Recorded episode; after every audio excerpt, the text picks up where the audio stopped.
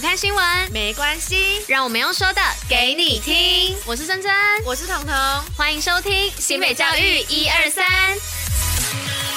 Hello，大家晚安，我是珍珍，我是彤。今天是九月二十一号，礼拜三。接下来要与大家一同分享的是新北教育新闻的第一百一十一集。那最后一样有活动分享跟小教室，除了准时收听外，还是要记得戴口罩、勤洗手，共同防疫。今天是九二一大地震的第一百，对，第二十三年。我讲第一百几年。所以很多学校跟很多地方应该都在做九二一的演练。今天早上有有有手机啊，手机也有收到。对对对，吓死了！对，我以为又有地震，没有。但是昨天好像其实，其实前两天其实新闻就有讲说，就是今天会有那个警报的演演练。对，没错，好像每年都有哎，我忘记去年，但今年会特别印象深刻，因为毕竟前几天地震非常频繁。对啊，就也不知道花莲跟台东那边的民众有没有安好。有啊，现在就是状况，像那个倒塌的 Seven 已经听，就是因为我有一些。呃，学就是学姐学长他们在做记者，嗯、有看到他们那个 seven 的部分已经都用都清理干净了，然后连斑马线好像昨天就都画好了，哦、那那所以他们修复程度应该也是蛮快。主要就是那些可能说家里面有一些可能东西倒塌的人，可能他们在修复上就会比较就是困难一点，啊、就蛮需要协助的。对，毕竟那个也是蛮可怕的。我还有看到那个有一家人他们在烤肉，嗯嗯，然后结果就突然大地震，然后他们那个对，然后说胖胖的那个什么胖胖的，那个不是重点，重点是那个摇晃，然后好可怕。看到他们那个就是烤肉的也很危险，那个如果没有就是如果那个倒下来的话，也很容易酿酿酿成火灾，很危险。骑车那个也是啊，就是三台摩托车骑过去，然后山崩，对，然后不是四百多个人都卡在那个六十担山上面吗？嗯，我还有看到那个就是做那个演，哎，好像是什么某一个协会，然后他们很多人在山上刚好在做就是演习，嗯，然后就突然大地震，然后还有听到山鸣，也是在那个脸书上面看到的影片，超可怕的，可怕，还有人被甩飞，耶，还好没有事情，超可怕的。哎，山鸣其实我有听过，哎，就那时候也是在花莲，是在好像太鲁阁大概燕子燕子洞那边吧，然后就。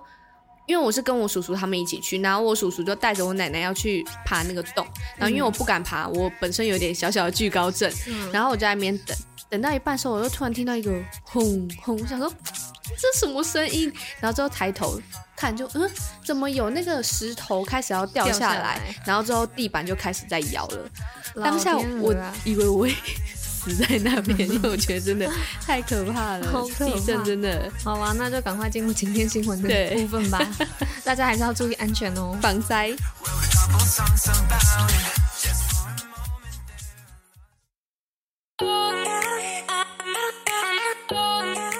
那今天第一则新闻的部分呢，是要跟大家提到关于新北续签国际交流 MOU，留学一年免修学。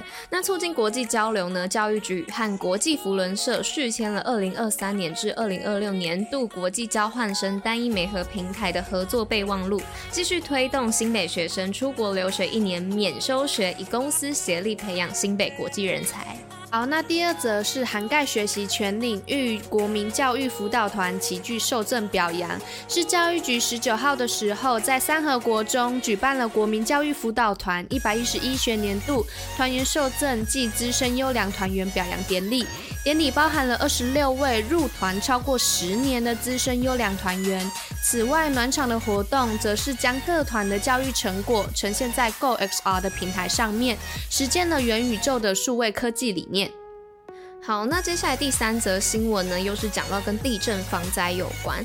那因为就是最近余震非常的多，那新北其实都一直感受有感地震，因此啊，消防局结合了教育局在各国小进行防灾预演，就是我们今天早上提到的关于九二一演练的部分。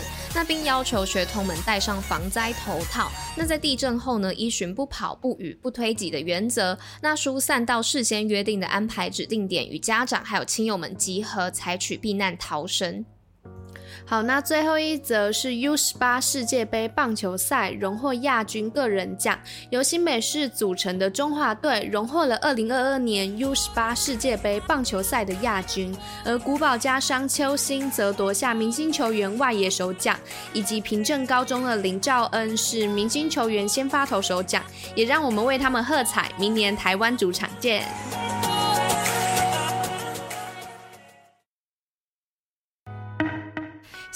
北活动报虎哩知。好，那今天活动报备啊的部分要来报什么呢？是二零二二阿拉木图挑战赛。那在今年的二零二二阿拉木图挑战赛当中呢，由林昀儒以及陈思玉组成的桌球混双组合夺得冠军，让我们一起为他们喝彩！太强了！你真的太强了，这样摇头，太强，感叹了，太强了。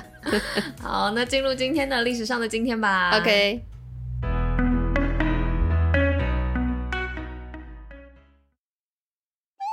新北教育小教室，历史上的今天。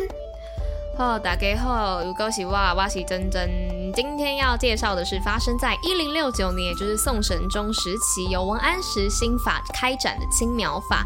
而这个青苗法呢，最早呢是参考了宋仁宗时陕西转运在陕西发放青苗钱的一个经验。而王安石呢，后来又在鄞县实验，结果效果良好。而这个青苗法内容啊，主要是规定繁州县的各等的民户啊，在每年夏秋两收前呢，可以到当地的官府借。贷现钱或是粮谷，以补助耕作。那借户贫富搭配，那十人为保，互相检查，为的就是能达到救济贫民啊，抑制土地兼并和增加国家财政收入的目的哦。欸真的，我刚才我刚才在听你讲到王安石的时候，我突然想到一个王安石的小故事。你知道王安石他不是他是新法嘛，变革派的，嗯、然后苏轼他是旧法的。嗯、然后我就记得那时候国中还高中的时候，我们老师就有说到，其实苏轼跟王安石他们在政治上面是非常不对立的，嗯、除了是。就是政党的分别之外，还有一点就是因为王安石他不爱洗澡。哎呀，然后我刚刚就依循了这个记忆，然后去想，去去查，然后结果真的在《宋史》《正史》里面就有写到说王安石不洗澡，然后因为他的脸太脏了，所以才显显黑，然后他洗一洗，他的脸就又变白了。什么啦？天哪！可是也。不乏就是也不会去撼动说他很聪明的这一个 这一点啊，天哪，好好笑！好，谢谢彤彤跟大家分享了这个趣味的小故事。好，那我们今天的历史上的今天就分享到这边啦。好，那以上就是今天为大家选播的内容。新美教育最用心，我们明天见，大家拜拜拜。